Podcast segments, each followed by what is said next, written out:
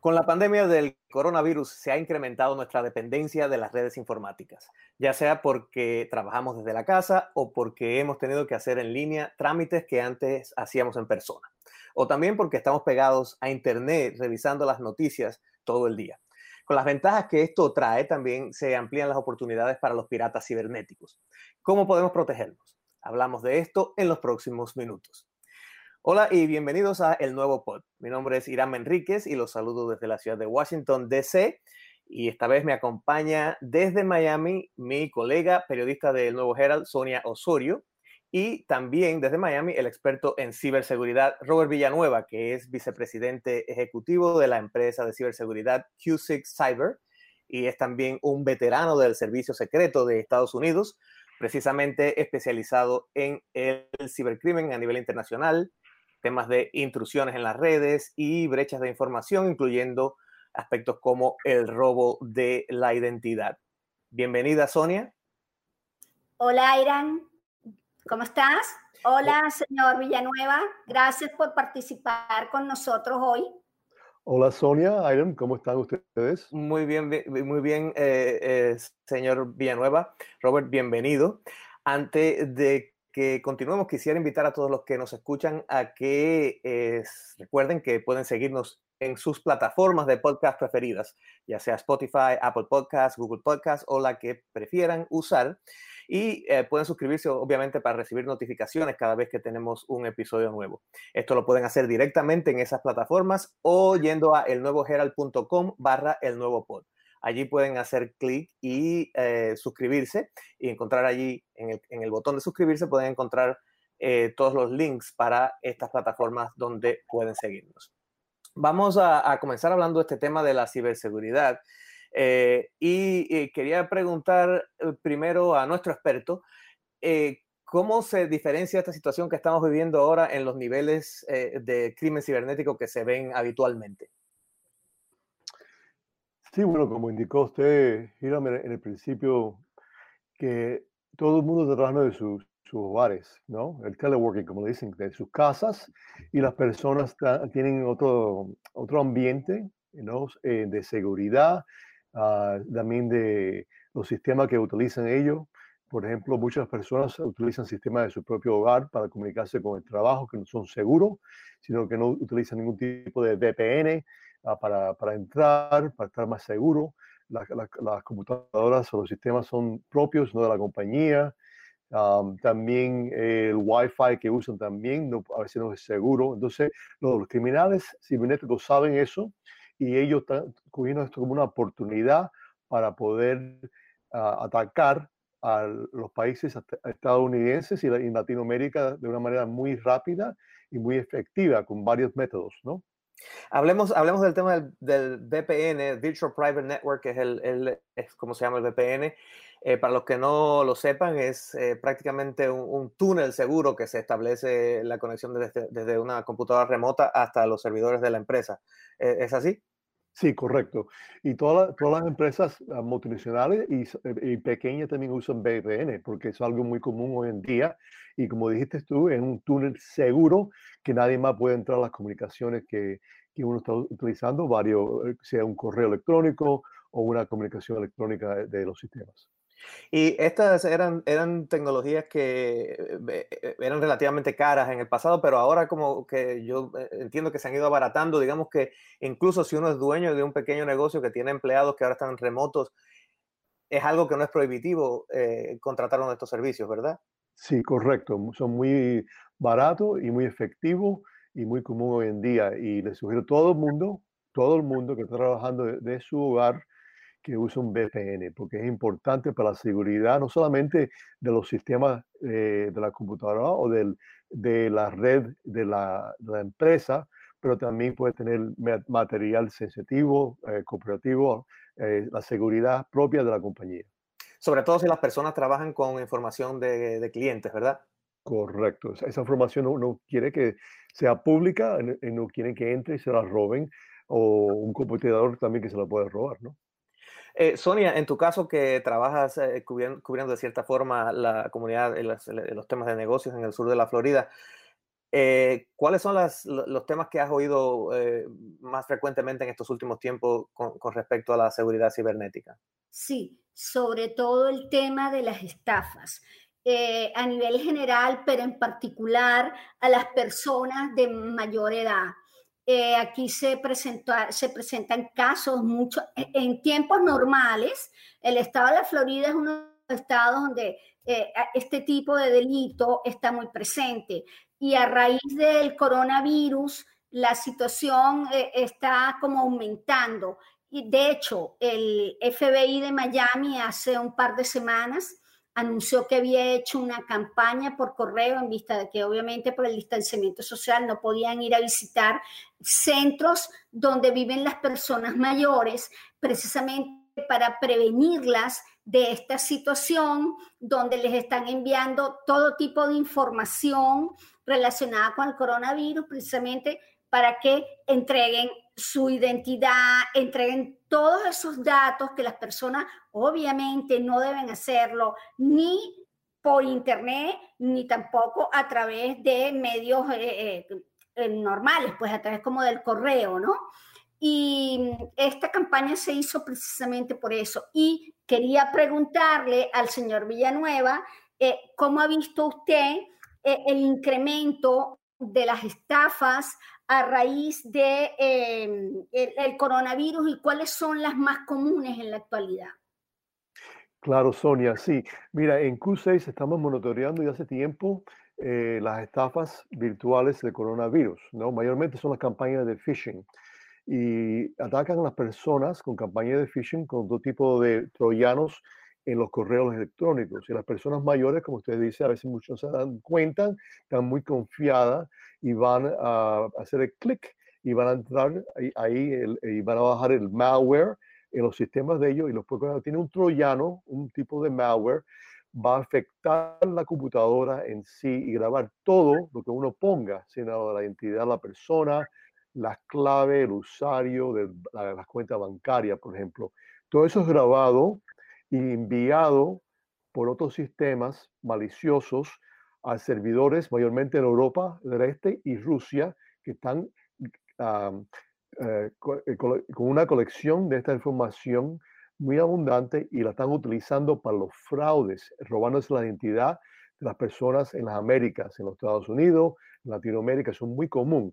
Nosotros estamos monitoreando desde el principio del año, ya cuando el coronavirus empezó a afectar, por ejemplo, ya a mediados de febrero, marzo, a Italia, por ejemplo, y vimos que estaban enfocados los criminales cibernéticos, lo estamos monitoreando también directamente y estaban enfocados en los países europeos, en Italia, donde estaba afectando la coronavirus. Y ahí estaban enviando muchos correos un aumento de correos enormes. Y ahora se están enfocando en los Estados Unidos y Latinoamérica porque saben que las personas están en sus casas, en sus hogares y usando mucho los correos electrónicos. Hay un aumento de más de 600% de fraude vía phishing, de correo de phishing, desde el principio de este año. Expliquemos que eh, para, para, el que no, no, sabe qué es, que el phishing es cuando uno recibe correos que aparentemente vienen de una, de una fuente legítima, digamos de mi banco, de una organización a la que yo pertenezco, pero realmente son correos falsos y lo que están tratando es de que yo haga clic en algún lugar para bajar un programa a, a mi computadora, un programa pirata, para escuchar, como dice él, y para grabar eh, eh, todas ah, las, las, cosas que que pongo como mis, mis passwords, mis, mis, mis ah, eh, números de tarjeta de crédito, o que me están tratando de llevar a un sitio que parece como el sitio de mi banco o el sitio de, de un sitio legítimo, eh, pero es realmente un sitio donde ellos están esperando que uno ponga sus contraseñas y todo para, para después eh, saberla. es una descripción bastante, digamos, el lenguaje más plano de, la, de, lo, que, de lo que hablamos como, como respecto al phishing, ¿verdad? Sí, y ahí va a tener cuidado y tener ojo mucho con cualquier correo que uno vea que es desconocido, obviamente, pero también que diga coronavirus, eh, algo muy importante, eh, estadísticas nuevas, porque están utilizando ¿no? la crisis para, como la línea de sujeto para, para que las personas entran al sitio. ¿No? Ahí lo engañan con ese pretexto. O sea, hay que tener mucho cuidado con eso. Y también con las campañas de smishing, con S, smishing, que son diferentes. Las campañas de smishing son igualitas que la de, la de phishing por correo electrónico, pero la, la mandan vía texto, sino por los móviles. Le mandan también, ojo, con coronavirus y eso, y ponen un link. Y el link ese es igual que si fuera el link de correo electrónico. Está grabando, baja el troyano y empieza a grabar todo del teléfono, de los celulares. Y como saben, muchas personas uh, utilizan los celulares para entrar a las cuentas bancarias y eso también, pero también hay muchas campañas de phishing y la FBI y el Servicio Secreto de Estados Unidos también puso una alerta hace dos meses sobre las campañas de phishing. Y entonces el, el, el, el, tema aquí más importante es que, sobre todo con el email o los mensajes de texto que se reciben, eh, tenemos que ver bien claro determinar de dónde vienen. A veces las direcciones de correo electrónico parecen que, que son de un dominio específico, pero eh, eh, realmente no son así. Eh, hay que ver bien de dónde viene esa, esa, parte que viene después del signo de arroba, del ad en la, en la dirección del correo electrónico. ¿Es así? Sí, correcto, pero eso es para las personas que son obviamente más jóvenes y más hábiles, pero las personas mayores, como dijo Sonia, muchas veces no se van a fijar en eso. Entonces tienen que tener mucho cuidado con cualquier correo que tiene un link que hay que apretar para que te lleve a otro sitio, porque ese, ese sitio va a ser un sitio malicioso, seguro. Ojo con eso. Si uno recibe un correo, digamos, que parece que es de su banco y tal, o de alguien que le dice que hay un problema, eh, si lo abre, eh, el consejo más seguro es no hacer clic en nada de lo que hay ahí.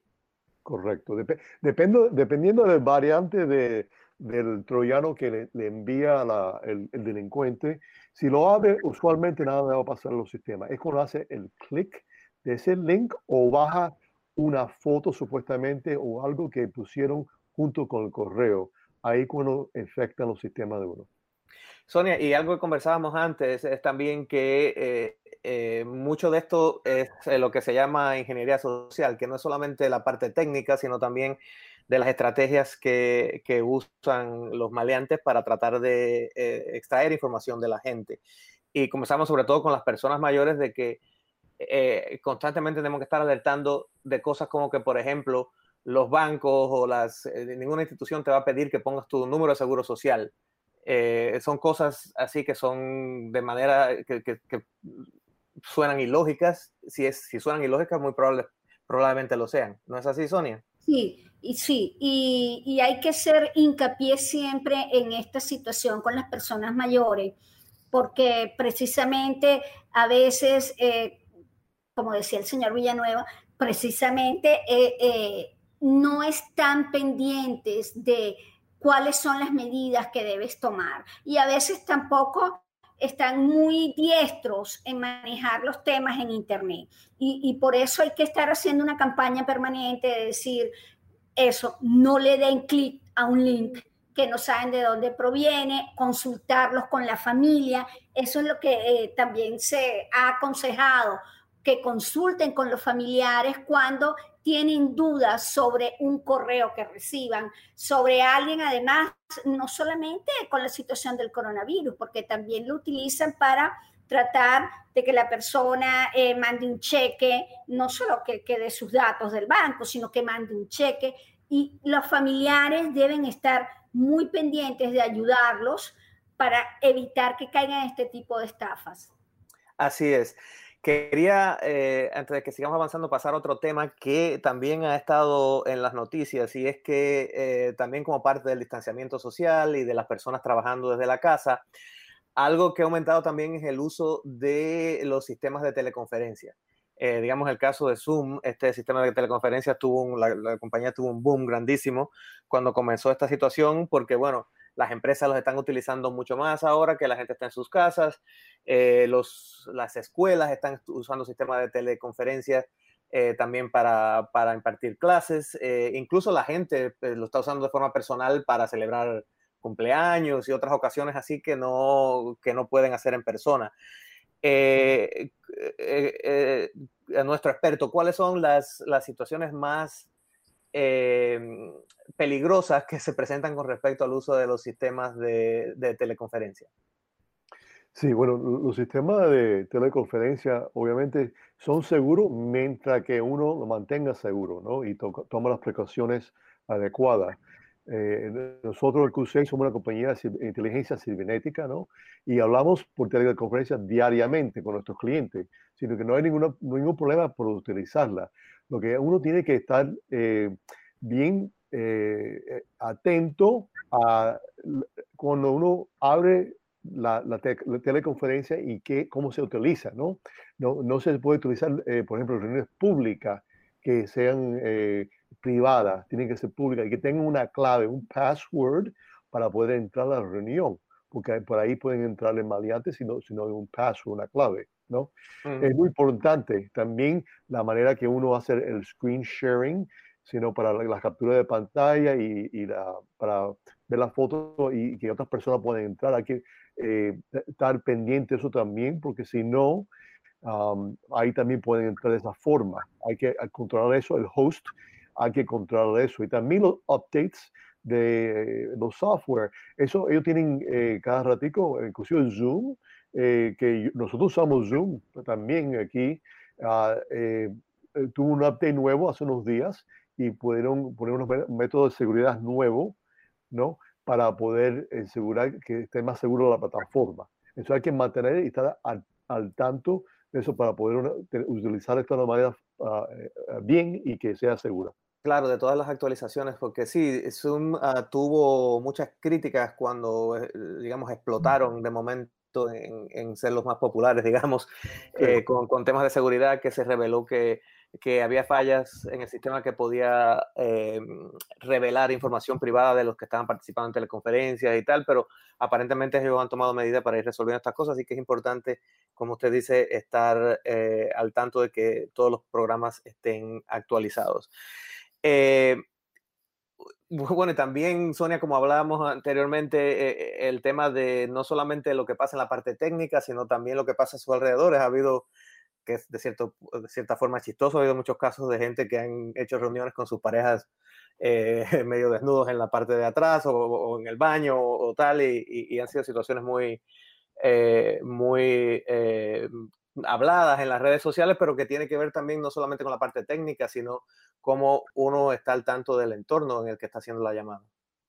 Sí, ciertamente. y las personas deben ser muy cuidadosas porque también si independientemente si, son parejas o no, no sabes a dónde puede ir a parar esas imágenes, porque eh, eso es muy delicado. Y déjame eh, aprovechar para preguntarle también a nuestro experto sobre un área que también eh, genera muchos problemas y es la dark web, la red oscura. Cuéntenos, señor eh, Robert, ¿cómo está la situación allí con el tema de, las estafas, el coronavirus? Sí, bueno, en, la red oscura que nosotros monitoreamos aquí diariamente, 24 horas al día, para nuestros clientes, eh, vemos que hay una escalación de, de maleantes hablando sobre las estafas en general sobre el coronavirus. Como dije, no solamente la campaña de phishing, pero también la campaña de phishing es solamente un método para obtener información, para robarse la información. Luego se roban las credenciales de uno, sea las credenciales de Zoom, puede ser, o de la cuenta bancaria, o cualquier otra información que tengan en sus sistemas, ¿no? Esa la van a tratar de utilizar. Entonces vemos que están utilizando más y más credenciales. Tienen tantas credenciales que la están revendiendo de un volumen muy, muy grande. No solamente los maleantes de Europa del Este, pero también eh, personas, por ejemplo, en Sudamérica también, que están, son estafadores igualmente, o en Estados Unidos. Eso es un, un problema global con eh, ciberdelincuentes mundialmente, pero los profesionales en sí, para eh, los variantes más uh, troyanos que son más adecuados y son más buenos para las estafas son las personas de Europa del Este, especialmente Rusia y también en Asia, como ejemplo en China igualmente también, ¿no? Esta, esta red oscura, el dark web, es el, digamos, el mercado negro donde se, se, comercia con toda la información que se roba a la gente, ¿verdad? Sí, correcto. Y el mercado negro es más grande que la red, uh, bueno, que la, el Internet normal que utilizamos diariamente. El mercado La red oscura es por lo menos 100 veces más grande, dicen, que el Internet normal. Y hay todo tipo de, de ciberdelincuencia, se puede comprar de todo, o sea, armas, drogas y información y fraude uh, por, por, todos los lados. Es algo que se puede utilizar, pero hay foros también que son muy privados, también exclusivos, que se dedican a ciertos bancos, por ejemplo, que nosotros también monitoreamos para, para los bancos mundialmente para poder eh, obtener esas cuentas robadas antes que sean utilizadas por los maleantes y dárselo a los bancos. Muy interesante. Para terminar, si eh, en una frase pudieras resumir qué, qué consejo le damos a la gente para que estén al tanto y que estén protegidas contra los maleantes cibernéticos, ¿cuál sería esta frase? ¿La pregunta es para mí o para Sonia? Para, para, para, para el experto, Robert. Ah, ok. ¿Qué, qué un consejo así, si tuviera que decirle algo bien Sí, eh, sencillo a la gente, ten esto siempre presente, ¿cuál, ¿qué sería lo más importante? sí, tienen que estar ah, muy atentos hoy en día cuando uno esté en sus sistemas o sus computadoras, sea en la casa o trabajando. Como usted dice, ah, dijo al principio, estamos monitoreando mucho la- las noticias, lo que está sucediendo, no solamente con el coronavirus, pero con, las, con diferentes co- cosas también que ocurren ah, en el mundo. Tienen que estar al día y mantener los sistemas muy ah, ah, con los updates para bajar los métodos de seguridad que, que ponen el día de los sistemas. También los antivirus también es muy importante, ¿no? Ah, tenerlo al día. Y aparte de eso también monitorear todo que sea por correo electrónico, cualquier tipo de correo que revises, o que, re- eh, que llegue de personas conocidas o desconocidas, ¿no? Porque uno no sabe si entraron al sistema de su amigo y se robaron el correo entero y los contactos de ese amigo y te están mandando un correo pareciéndose el amigo, pero no es el amigo. Entonces, tiene que estar muy pendiente, no sea muy confiado, ¿no? Cuando uno reciba cualquier tipo de, de correo, porque 80% de las veces están entrando y bajando los troyanos maliciosos por los correos electrónicos, por el- los ataques de phishing, que como dije están al, al aumento de 600% anualmente. Entonces, ojo con esto, no sean confiados por los correos y ahí se pueden, ah, seguridad, si tienen cualquier problema o sospecha de lo que hay en la red oscura sobre uno, me- si me pueden llamar a mí o una compañía que sea de inteligencia cibernética como nosotros, en Q6. Muchas gracias a Robert Villanueva, experto en ciberseguridad, y también a mi colega Sonia Osorio de El Nuevo Herald. Muchas gracias por haber compartido este espacio. A ustedes también les doy las gracias por habernos escuchado. Mi nombre es Irama Enríquez. Nos vemos en el próximo episodio.